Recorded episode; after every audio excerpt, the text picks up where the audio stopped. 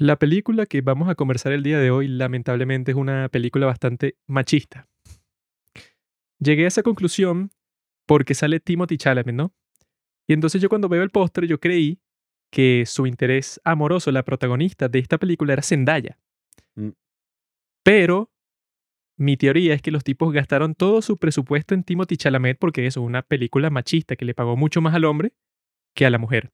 Y la que se consiguieron, como Zendaya le salía muy cara ya en combinación con Timothy Chalamet, es una tipa ahí que se parece a Zendaya, pero no es Zendaya, pues es la Zendaya de descuento. Y yo no soy fan de Zendaya, o sea, yo no puedo explicar su popularidad. O sea, yo la veo a ella y me parece una chama de la calle, eso que tú, te encuentras en cualquier sitio, no una estrella de Hollywood. Pero es que sí de las, está que sí en el top 10 de las cuentas más seguidas de Instagram de todo el mundo, no sé cómo. Pero eso, esta película es muy machista porque decidió que, bueno, vamos a gastar la mayoría de nuestro presupuesto en Timothy Chalamet y no nos alcanza para Zendaya. Entonces traigamos a esta chica, que es ella, pero de descuento. Y claramente funcionó porque cuando yo pongo en las historias de los padres del cine que fuimos a ver esta película en, en el cine, hay como 10 likes de esa historia, todas de mujeres. Entonces eso me hace pensar que, bueno, que claro, el marketing de que salga Timothy Chalamet en tu película es suficiente para que cientos de millones de féminas en todo el mundo quieran ir a verla. La actriz que aparece en esta película está infinitamente infravalorada. Está Es loco. una gran actriz. Zendaya. Personalmente creo que es mucho mejor que Zendaya. ¿Cómo se, ¿Cómo se llama? Y creo que Juanqui es un estúpido. Ah, jaque mate, amigo. No necesito saber el nombre, solamente sé que es la que aparece en Waves y Waves es Eso tremendo película. Para un actor lo es todo. Que la gente sepa tu nombre. Por eso es que es buena idea que Zendaya solo tenga un nombre. O sea, no tiene apellido. Es Zendaya ya. Prefiero como actúa Bella Thorne, Solo hay una su Zendaya. compañera. Qué raro, ¿no? Que esas dos eran las que están juntas ahí en esa serie todo extraño de... A todo ritmo.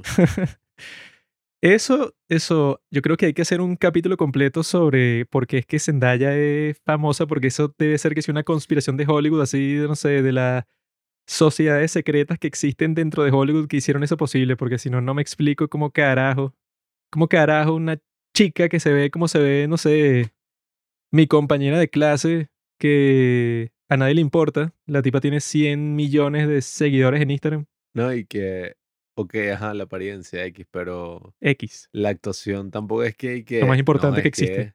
ella se Exacto, sí. transforma. Tú la ves en un papel y después la ves en otro, Claro. completamente distinta la forma en que, o sea, es la misma caraja siempre y... En-. En cambio, Timothy Chalamet, yo sí puedo ver porque es famoso. Porque es como que el chico perfecto que se imaginan todas las mujeres, porque es así como que todo flacucho así, Ah. es extremadamente guapo.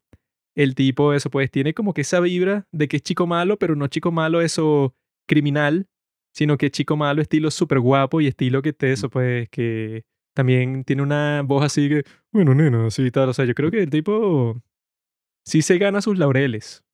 Timothy. Me da risa que ya por ese comentario de Zendaya, un maricón nos dejó de seguir en Instagram. Y que, Sí, bueno.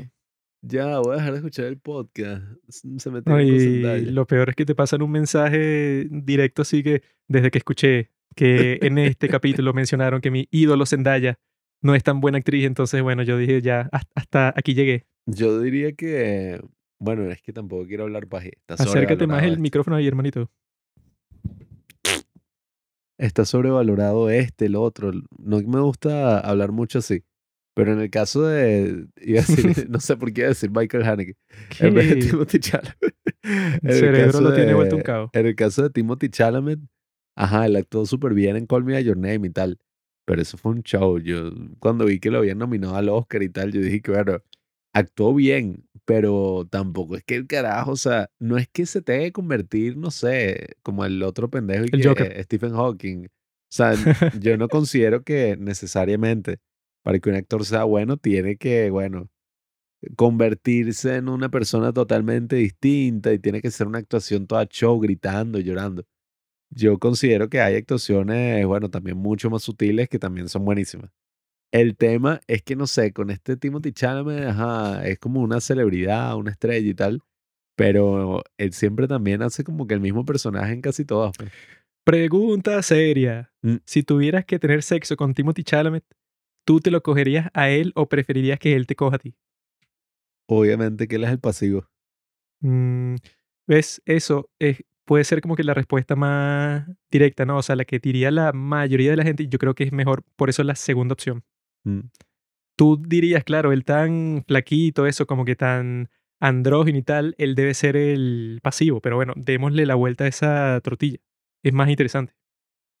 Yo creo que esta película está basada en algo muy sencillo. Eso era lo que yo estaba Armie pensando Hammer. cuando la veía, pues. Armie Hammer es caníbal. Esta película, seguramente Luca Guadagnino dijo y que, ah, bueno, claro, como Armie Hammer, actor con el que yo trabajé, es caníbal, voy a hacer una historia de amor caníbal. Que bueno, está basada en un libro, pero Estaba en un libro. sí, está basada en un libro que... ¿Qué clase de libro de mierda? El tema con que está basada en un libro sí se hace evidente una vez que, o sea, ves como que la trama, ¿no? Una vez finalizada la película, te dices como que, bueno, esto sí es como esos libros que tú lees que, ajá, la trama es así, pero que para una película, no sé, no sé. Bueno, es que eso, como esto es un en Le 15, faltó. vamos a tratar de lanzarnos directo en esta piscina de mierda. Eh, yo creo que, ok, esta película me gustó, ok, me gustó. El principio está muy fino, así que bueno, que yo pensé que lo que estaba pasando entre la suplente de Zendaya y la otra, en la casa esa en la que estaban, yo pensé que, ah, mira, Lesbianismus. Sí, o sea, son. Eso se gustan, pues. Entonces, no sé, que si se van a dar su primer beso. Y cuando yo creo que se van a dar su primer beso, la tipa le arranca el dedo. Y yo, ¿y qué? ¿Qué? O sea, eso sí fue genial. Y no solo eso, sino que luego cuando ves que ella se va para la casa, es que, bueno, hay que escapar de aquí, pero lo tienen ya como si fuera un protocolo, lo que implica que ya ha pasado varias veces que esta tipa eso tiene como que un impulso incontrolable de eso, de ser caníbal, y que no te lo dicen explícitamente, sino con cosas así como eso, como cuando el papá, cuando ella se va a dormir, eso que le pone así como que un cerrojo en la puerta, como si fuera, e, eso es, eso es lo que yo hago con mi gata en las noches, porque si no se vuelve loca. Entonces, bueno, si eso es con la gata, con su hija, ahí ya te implica algo más y que, bueno, es que no es solo que el, el papá es estricto, sino que, bueno, aquí hay algo bastante oscuro que está escondido. Y juega con tus expectativas porque la primera vez que la ves, tú lo que estás pensando es que, bueno, el papá es abusivo. Sí. no la deja salir con sus amigas, la encierra en las noches porque es así. Y bueno, a los cinco minutos entiendes completamente por qué Sí, es así. ahí es que ya tú conectas todas las cosas que estabas viendo y que, ah, no, mira, eso, él tomaba precauciones, pero no hay que, ay, mira, qué padre tan estricto, sino porque su hija, bueno, eso, cuando cuenta la historia, que le deja ese cassette y la historia es que, no, bueno, tú has hecho esto, pero muchísimas veces y eso ha dejado a muchas personas al borde de la muerte. Y que, ¿qué? O sea, qué historia tan loca. O sea, todo eso, niñera. Eso sí, todo eso cuando conoce a Zully y que, hola damita, porque nosotros la vimos con el doblaje en español que está fino, pues, o sea, no es malo. Tiene Zully, una... Se llama así. Sí. Tiene unas voces así como que bastante particulares. Que ese Zully lo interpreta un tipo que se llama Mark Rylance, que se lo conoció uno de nuestros amigos del podcast, Carlos García Millán. Se tomó una foto con ese tipo mientras salía de una obra de Broadway. Así que Mm, bueno, qué saludos a, a ese hombre.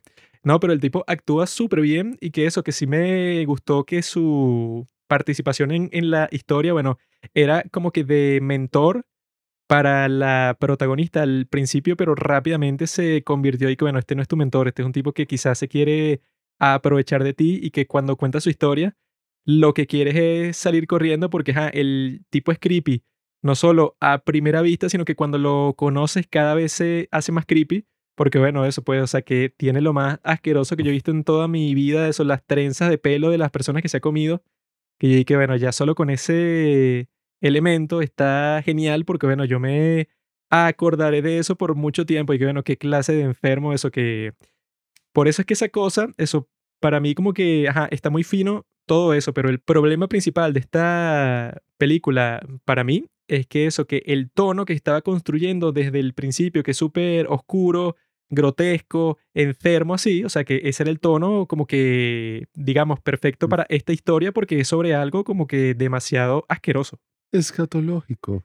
Ese tono que tenía, o sea que yo pensé que estaba perfecto pues en, en- en este caso, de repente como a la hora y algo eso pues cuando ya están profundizando entre la relación entre Timothy Chalamet y el descuento de Zendaya, eh, cuando están en eso, como que hace una transición a un tono como si fuera el de Call Me By Your Name, que es un tono súper bonito, un tono así, y que no, qué bello es el amor entre estas dos personas, así, eso pues, o sea, qué suerte tienen que se encontraron porque son compatibles.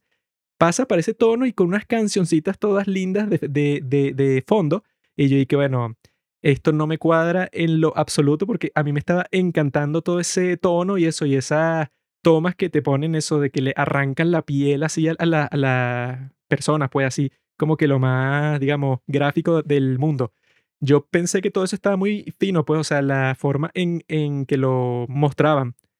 Pero luego cuando se ponen así con ese tópico de que no, bueno, entonces vamos a profundizar en esto porque estos dos personajes, bueno, su amor es tan bello y tan puro, y que bueno, ¿cómo va a ser tan bello y tan puro si lo que nos estaba mostrando es que los tipos, bueno, asesinaron así a sangre fría a un tipo ahí que, bueno, que tenía esposa e hijo y todo, y Eric, bueno, luego de hacer eso, que trates de hacer una transición a un tono como que un poquito más romántico y que no, no me cuadró para nada y me sacó de la película cuando a mí me estaba gustando bastante.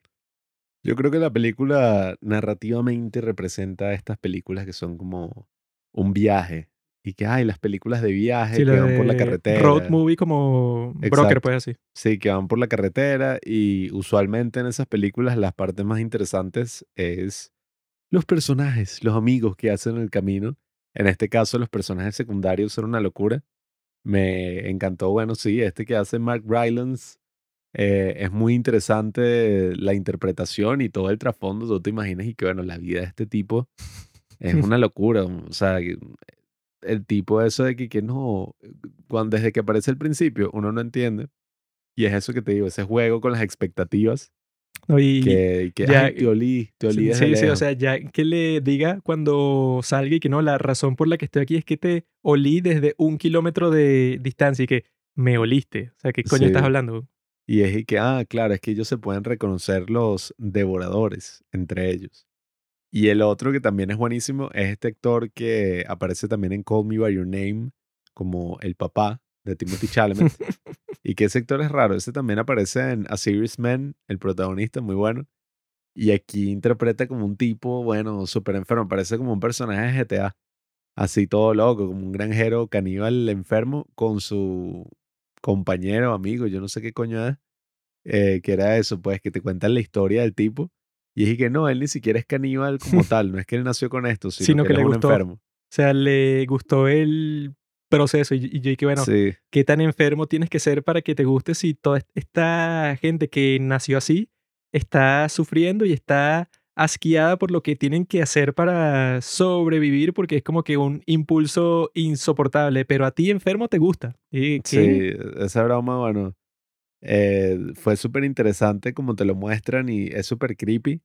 Y yo creo que esas actuaciones y esos personajes fueron lo mejor de la película. Incluso la mujer esta que aparece, la otra que es la mamá, bueno, la abuela de, De esta también actuó súper bien porque uno no entiende como que, ay, ¿por qué esta tipa es tan fría con la nieta? Sí, sí. Pero cuando, no, ajá, ¿Qué haces tú aquí? Y que no, yo pensé que nunca ibas a venir, pero qué fastidio que viniste. Y Sí. dije, ¿esta qué le pasa si nunca se han visto?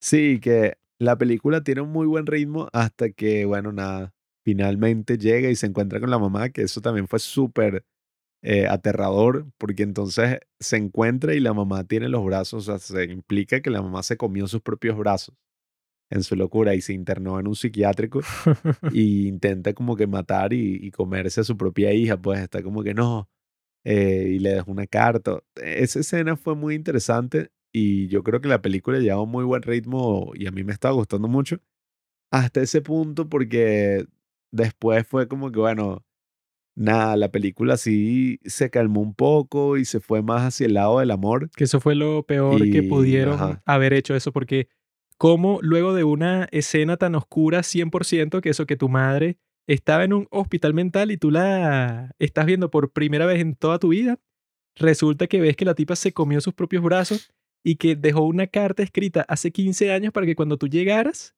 te dieras cuenta al final de la carta que ella te quería matar. Ah. Y que bueno, luego de una escena así, como carajo, haces una transición a un tono más ligero. Si eso, bueno, es que si lo peor que le podía pasar a este personaje que desde el principio quería encontrar a su madre y era su objetivo y cuando lo hace, bueno, se va para la mierda totalmente, ¿no? Entonces, si eso le pasó, como que la película tenía que seguir poniéndose eso tan oscura, tan oscura, tan enferma, así. ¿Cómo sales de eso, eso? Porque ellos y que no, que se van a un sitio, eso para comenzar como que una nueva vida. Y es que, bueno, ¿cómo comienzas una nueva vida tan rápido? Luego de que eso, tus esperanzas y tus sueños fueron destruidos, pero completamente. Fue que sí, apenas un mes después, bueno, pasaron como tres meses, creo, desde lo de la mamá, pero la cuestión con todo lo que pasó después es que, mm, poniendo ejemplo por la otra esta de la misma actriz, Waves, no voy a spoilear lo que ocurre ahí, pero ahí hay como un cambio narrativo muy importante en la película, pero se siente totalmente merecido, pues, o sea, se siente que toda la película trabaja para eso y la relación de amor que se da ahí en la segunda mitad de la película, oye, se va construyendo lentamente desde el principio y al final uno se siente súper bien, pues, con todo. En cambio acá es como que, bueno, es Timothy Chalamet. O sea, ya por eso la tipa se enamora de él.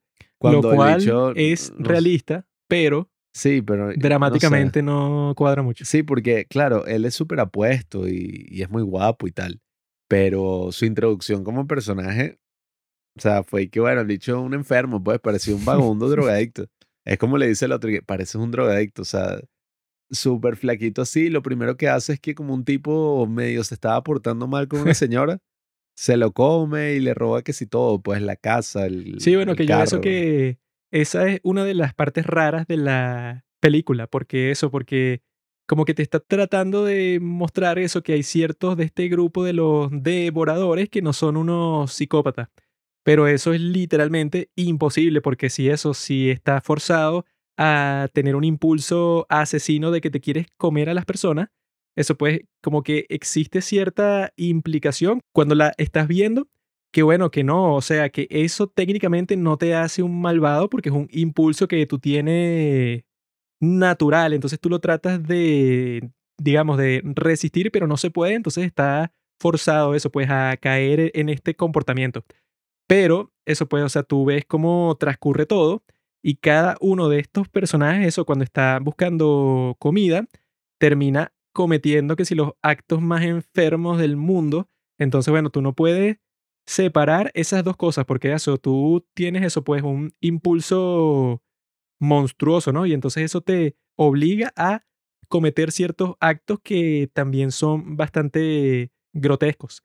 Entonces yo no puedo separar eso completamente, eso porque tú técnicamente, digamos que tú en realidad sí eres un monstruo, pues, o sea, que no te puede resistir.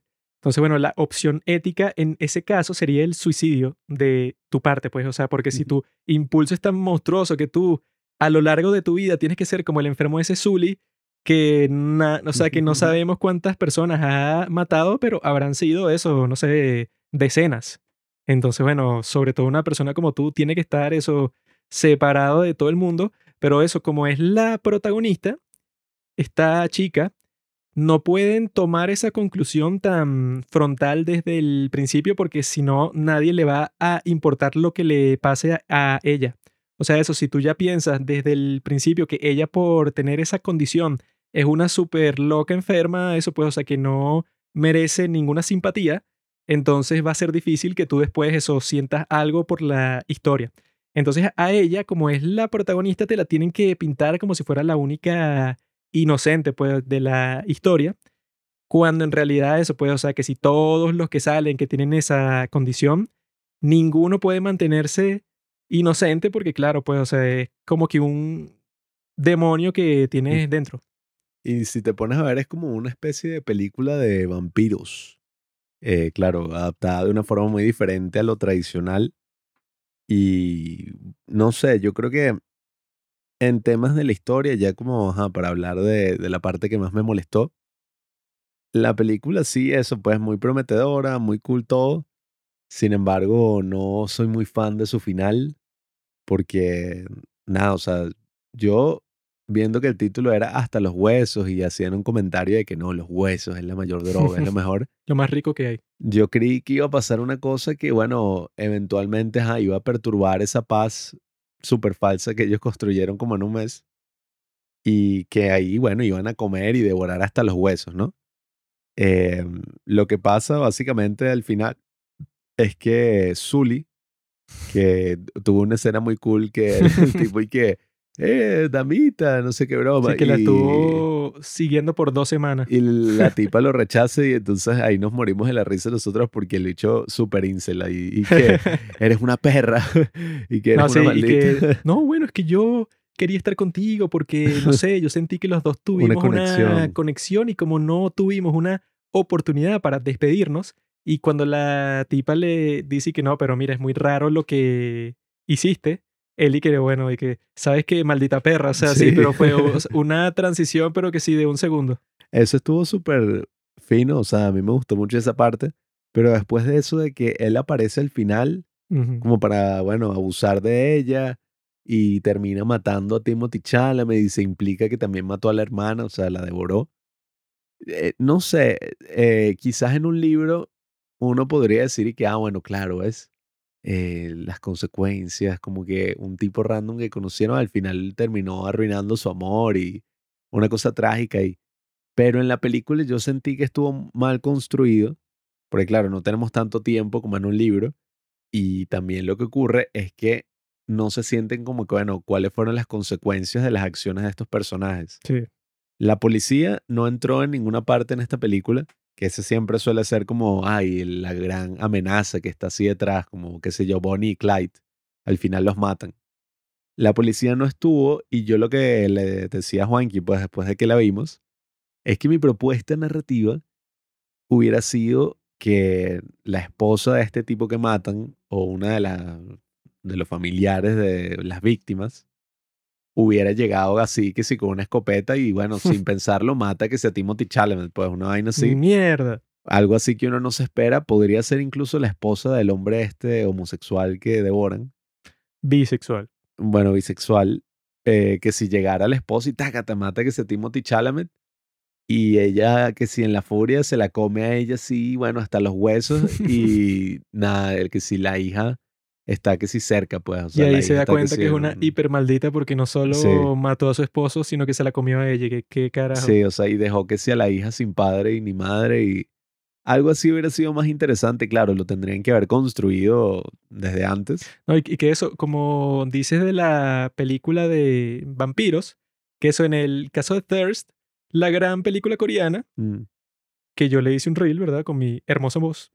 eh, en esa, eso pues no voy a decir spoilers, pero llega un punto que eso, que a los que son vampiros, dejan claro que, mire, estos son unos malditos. O sea, que no hay como que ninguna ambigüedad o relatividad y que, bueno, ¿será que estos tipos, ajá, que tienen un impulso fuerte de eso, pues, o sea, por la sangre, ¿será que ellos, bueno, no son culpables por lo que sienten, pues? O sea, fue así como si fuera una enfermedad.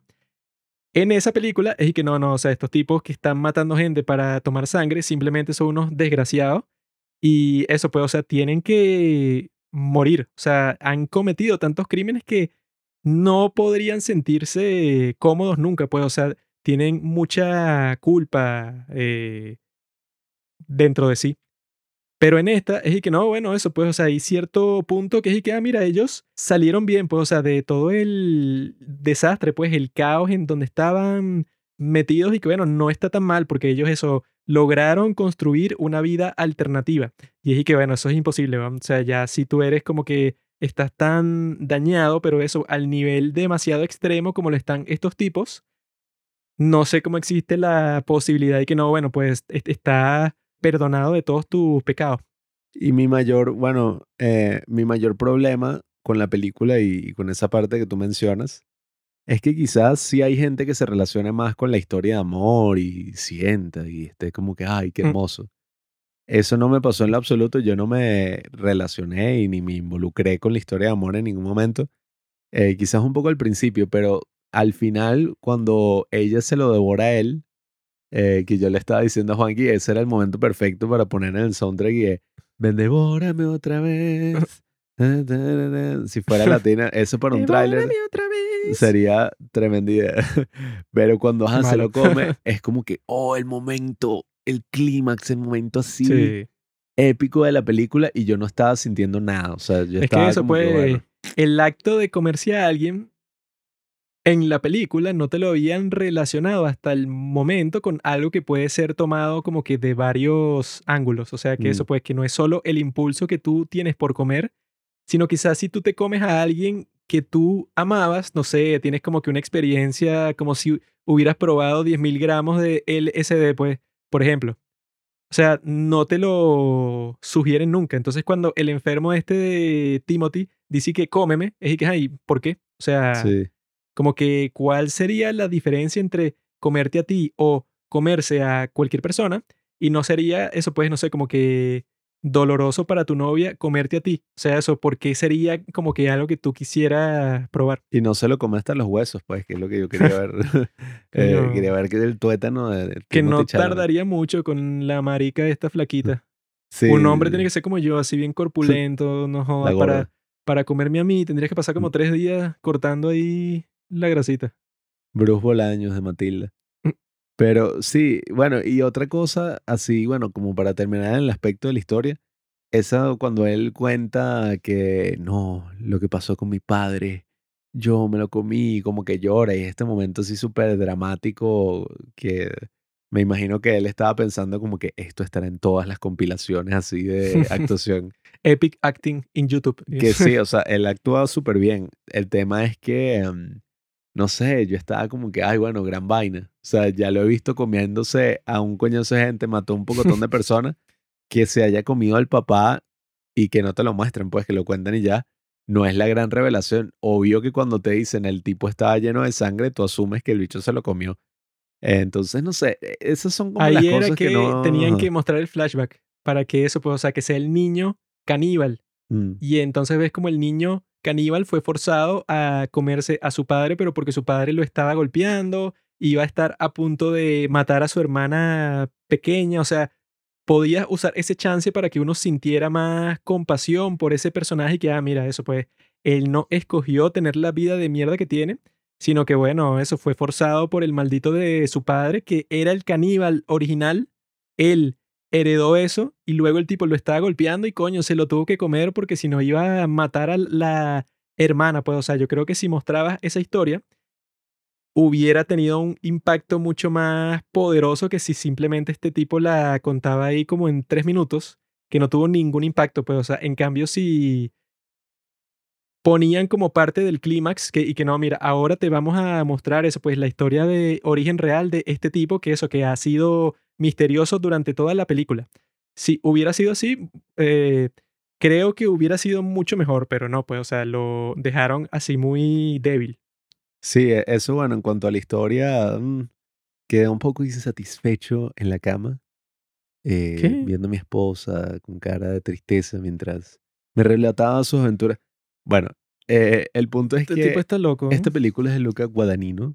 Este director tiene experiencia tanto con películas de amor como películas súper, súper violentas como es Suspiria y, Suspiria sí es una gran película. y bueno, y ajá. Y eso que este tonto, cuando yo estaba entrando al cine, me dijo que la gente se salía del cine Ajá, con esta película. Sí, eso es, lo bueno, que, eso es lo que quería comentar. no sé en qué parte te saliste del cine. La película, visualmente y todo, sí es una maravilla. Es Luca Guadagnino, me imagino. No sé quién es el cinematógrafo, pero debe ser un tipo arrecho. Lawrence Korstovsky. Bueno, No sé quién es. Lo acabo de inventar. eh, la vaina sí, obviamente que cuadra y tiene unas imágenes hermosas y tal. Eh, pero yo fui totalmente engañado. Porque yo vi un video de YouTube que era que esta película es asquerosa. Y yo dije, coño, o sea, ¿será que es demasiado violenta y a la gente no le gusta? O no sé. Y entonces en el video y que no, la gente se salía del cine. La gente no soportaba esta película. Yo cuando la vi en el cine, eh, como cinco personas se pararon a los 10 minutos y se fueron. Y yo dije como que, coño, esta película va a ser una locura, o sea, va a ser una cosa así como nunca. Y déjenme decirles que, a ver, obviamente sí es muy violenta y salen cosas así, pero por lo que me habían contado, de verdad que hubo un momento que yo pensé que, ya, pero estoy viendo la versión censurada. o sea, como que estoy viendo una versión editada. Aquí le falta algo, ¿no? Es que eso, pues yo pensé que esta iba a tener en algún momento su momento suspiria. Mm, Porque eso, yo sí comprendo que te salgas del cine al final de Suspiria que tienen como que una ceremonia satánica ahí en donde hay como un montón de mujeres desnudas, pero eso que el- una que se saca el corazón y es como que una locura porque son unos cánticos todos feos ahí, o sea, es una escena como que infernal. Entonces, si tú te sales del, del cine ahí, eso pues que te ponen incluso como que unos efectos todos raros, rojos así para que sí parezca el infierno mismo y todo, y se matan y se corta la cabeza, ¿no? O sea, una cosas totalmente grotescas. Entonces yo pensé que en esta, como es del mismo tipo, y lo que me había dicho el pan aquí, que no, bueno, que eso, pues que la película era súper enferma, yo sí pensé que iba a pasar un clímax y que no, bueno, de repente llegan los tipos que los estaban persiguiendo al principio y se los comen y tal, y que, ¿qué? Mira, que se están comiendo a la pareja de protagonistas y eso. Pensé que quizá iba a pasar algo así, pero no, bueno, para nada. Sí, no. No llegó hasta ese punto que me habían vendido el marketing y que no, esta película, una locura, tal. Sí. Y que hay otras películas incluso sobre el canibalismo. eh, no voy a hablar de Holocausto Caníbal, yo no he visto nada así, pero Es un género que tarde o temprano vamos a tener que explorar y verlas todas y... bueno, hay una que creo que todavía está en Netflix, Raw. Ah, ese bueno. eh, esa creo que parecen cosas más creepy eh, y es como más Bueno, es que esa sí, ajá. Mantiene el tono que te muestra al principio, que, que ok, esta serie de personas son como que unos maníacos así, están pensando todo el tiempo a cuál va a ser el próximo que se van a comer y se comen que sea los animales del bosque, o sea, son unos locos. Eh, y como que poco a poco te muestra algo más enfermo y más enfermo y más grotesco hasta que llega así eso pues el clímax así pues o sea eh, sigue construyendo todo eso no le mete una historia de amor toda rara como a la mitad que es que no bueno qué lindo que entre los caníbales también pueda existir la pasión del amor y what Sí, que el problema principal no es que hay una historia de amor. El tema es que para mí, o sea, no estuvo como muy bien construida que digamos. Fue como que, ah, mira, Timothy Chalamet, qué sexy. No, eso amo. que llegó un punto que yo sentí que, ah, mira, pero esto se tornó en Call Me By Your Name, cuando eso en Call Me By Your Name es toda la película con el- la misma construcción de la relación entre, entre estos personajes. Y ay, le hizo un masajito cuando estaban jugando Sí, sí. voleibol. Pero en esta es que no, bueno, claro, o sea, se acaban de conocer, pero ella es una muchacha adolescente de 18 años y él es Timothy Chalamet, entonces eso necesariamente ya sienten como que Mm. una pasión muy fuerte el uno por el otro y que bueno, se siente artificial y se siente raro que lo pongan en una película tan grotesca como esta, porque eso yo sí disfruté bastante el principio y eso y otras escenas así que me dejaron eh, como que pensando que la película en general iba a ser como que mucho más intensa, pues, o sea, que me iba a dejar mucho más perturbado. Que sí me dejó perturbado, pero eso, como que a ratos, o sea, no fue como que una experiencia de principio a fin, que, que no, qué loco, que eh, esto está pasando, sino que en realidad, bueno, fue eso, pues las partes en que sale Zully fueron las Mm. mejores de todas. Ese actor, bueno, haciendo ese papel del enfermo, pero eso, pues, o sea, no un enfermo, eso que está gritando porque está completamente loco, sino un tipo que eso, pues, o sea, que, ok, es un poco creepy, pero que tú no piensas, o sea, no te imaginas qué tan enfermo es hasta que ya te lo muestra, incluso cuando te lo muestra, tú sigues pensando que, ah, pero este tipo, eso, cuando está, eso, conversando contigo, se ve como alguien gentil, o sea, como un viejito, eso, pues, o sea, que podría ser bastante amigable y tal.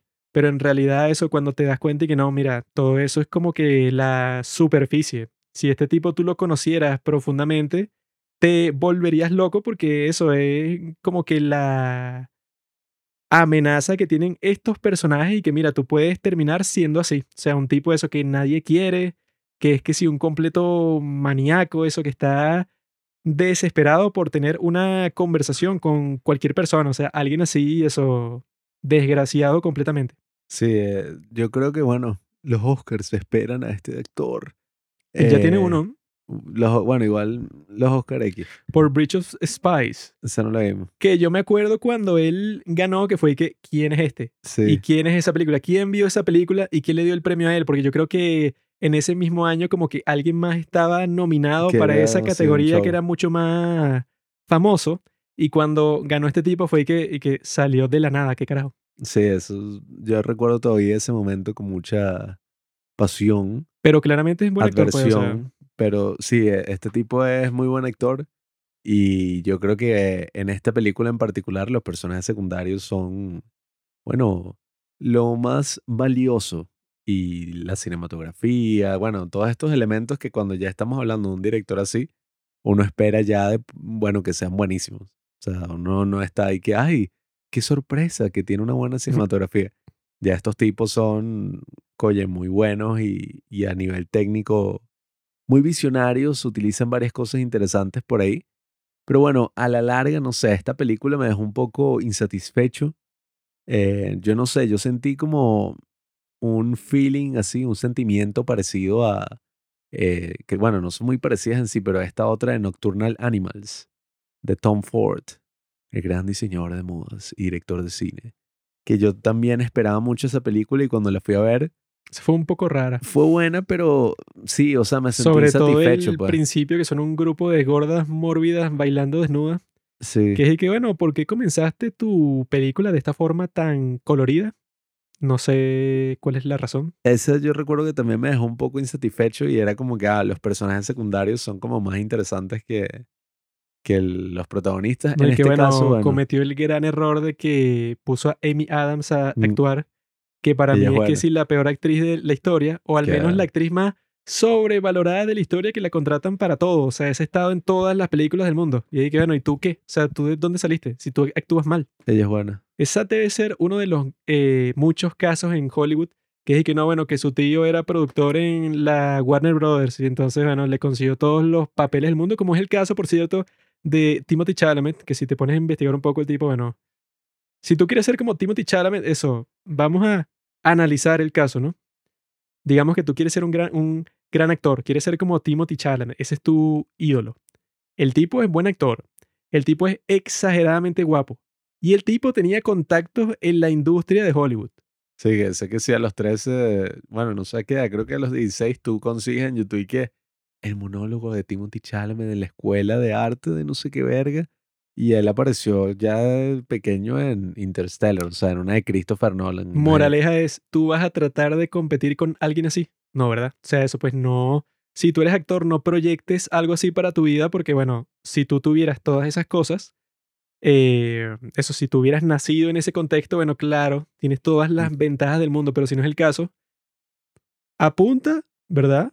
Eso, si yo quisiera, eh, digamos, dispararle a alguien y tener éxito en eso, le disparo a Pablo. Lo tengo aquí al lado. En tu caso, tú puedes ser como Yalitza Aparicio. Es Exacto. tu ídolo.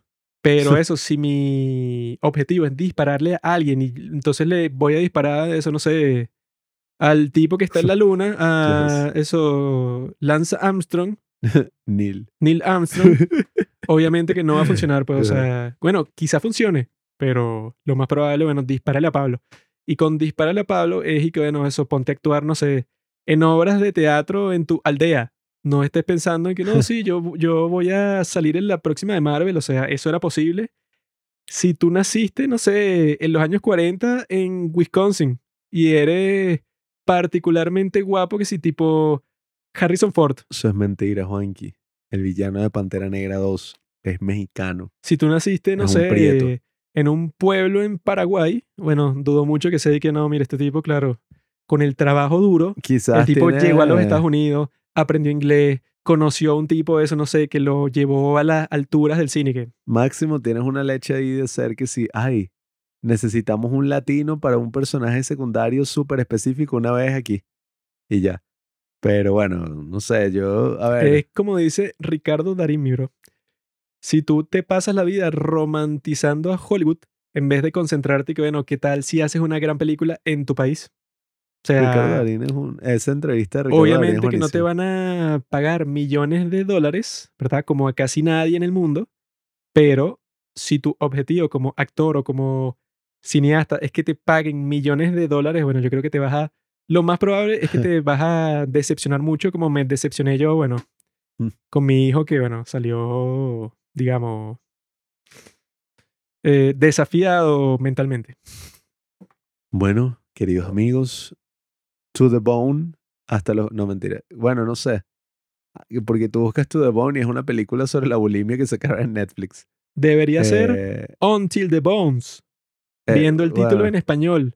Si lo trasladamos al inglés, Until the Bones. Es una sí, no sé cómo es que lo traducen. Yo creo que sale en el póster. All of the... Bueno, no recuerdo. Mujer. Eh, la mejor película del año, sin duda alguna. Es Preferí el menú. Bones and All. Con los huesos y todo. Bones se and. All. Huesos y todo. Bueno, Bones and All eh, de Luca Guadagnino. This movie, Bones and All. It's very woke, very Mm. trashy. No me decepcionó al 100%, me decepcionó un poquito, pero igual una sólida recomendación que haría. Eso es lo que dice tu Eh, novia luego de estar cinco minutos contigo. He tenido mejores. No me decepcionó mucho, bueno, me decepcionó y. Igual sería una sólida recomendación dice así. Eh, yo igual le recomendaría, no es tan violenta como dicen, o sea, bueno, depende, no sé, depende de cuál es tu estilo, pero en mi caso no me pareció tanto show así. Y ajá, o sea, por más que sea esos problemas narrativos, es de Luca Guadagnino, es tremenda película, o sea, como está hecha, pues a nivel de producción.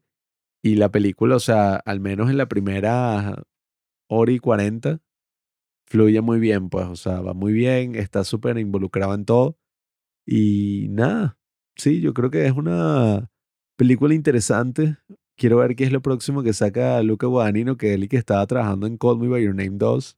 Eso lo dijeron cuando salió la primera, pero yo no sé si eso seguía. no Una de sé. las ideas más estúpidas de la historia. Bueno, creo que el libro tiene una secuela. Sí, sí, y que no, Sobre el que SIDA. a uno le da sida. Y que bueno, ¿quién quiere ver eso, bro? El Bueno, punto de- Hammer ahorita quedó jodido. El entonces, punto de Call Me By Your Name es que era una historia bastante linda. No hay que, tiene sida. Linda. El final es traumático. Quedó El solo. final es, bueno, el mariquito ese y que mira, mira, ¿qué pensabas tú? weón? Eso era como eso, un romance de verano. Tú Mm. pensabas que va, y tú ibas a estar con ese fortachón toda tu vida. Eso es mucho hombre para ti, miro. Yo recuerdo viendo esa película que yo que no jodas, qué mariquera, o sea, no porque fuera gay, sino que yo pensaba que, pobrecito Timothy, en la ciénaga con tus padres millonarios, ahí que, ay, me estoy cogiendo a esta tipa italiana, pero también creo que me va a coger Armie Hammer. Esas son la clase de conflictos con los cuales yo no empatizo mucho. Y, estoy coño, aquí, eh, no, y los la, papás, la vida de Timothy Chalamet con esos aristócratas que son sus padres. y los papás y que, coño, eh, mi amor, creo que nuestro hijo está teniendo como que una relación con este tipo mayor. ¿Será que los mandamos un viaje juntos, una expedición para que cojan todos los días? Y que, ah, bueno, sí. Y que, hijos de puta. A uno lo consiguen, no La, besándose. y- la cosa es esa, pues, y que pregúntate cómo sería la historia si en vez de una pareja homosexual fuera una pareja heterosexual. O sea que Armie Hammer llega y está teniendo sexo con la hija. con la hija de, no sé, de 17 años. Sería y que, mira, maldito enfermo, vas preso. Pero como son tipos, son y que, ah, bueno, eso pues no les pasa nada si están cogiendo en el tren por ahí, pero si eso, pues si, si fuera una muchacha, sería que, mira, maldito, Ahora no toques estoy- a mi hija. Estoy weón". recordando lo enfermo que somos, porque yo recuerdo que esa la vimos por primera vez en la computadora, sí, pero súper, o sea, en la pantalla de la computadora, que la pantalla es una cagada, y la vimos así, pero de la mierda, y que, ay, ojalá la veamos en el cine. Pero me estoy acordando que Caimán éramos, ¿eso fue en el 2016 o qué? 18. Pero eso no era por decisión, sino por necesidad, porque la zona en donde estaba el televisor siempre había alguien jodiendo ahí. Entonces, Creo que era en el 2016. uno la terminaba viendo en el cuarto de la computadora porque si no era un fastidio y que no, mira, eso, no había un ambiente de paz para ver películas en tranquilidad en la sala. Vamos a ver, vamos a ver qué es lo próximo que trae Luca. Pero eso, Eh, amigos, la moraleja de toda esta conversación y de la película en sí Es que eso, si tú sientes como que un deseo muy fuerte por hacer algo, simplemente no lo hagas. Porque si ese deseo es lo suficientemente fuerte, bueno, entonces eso va a hacer que tú, para cumplir eso que tú sientes que tienes que cumplir eso con tanta fuerza, con tanta intensidad, lo más probable es que estés dispuesto a hacer unas cosas tan grotescas para lograr ese objetivo que tú tienes, que te va a dejar eso pues como un maldito miserable, como bueno, toda la historia de House of Cards, que bueno, Frank Underwood para llegar a ser presidente, bueno, se convierte en un psicópata. Entonces, si tú tienes un sentimiento de eso, pues, o sea, tan fuerte dentro de ti, suprímelo y te pones a jugar videojuegos. Un tipo que suprime sus sentimientos y se pone a jugar videojuegos nunca ha maltratado a nadie. Esos son los más maltratadores, esos son los Zully de, del mundo moderno. No, no, no, pero si te quedas así como lo que llaman un hikikomori. Un tipo, eso, relajado en su cuarto. No molesta a nadie, no paga impuestos, vive con sus padres, un tipo de eso ideal. Ven, devórame otra vez. Ven, devórame otra vez. Este chamo es medio. medio rocaliza. No más nada. Medio rocaliza, como dicen por ahí.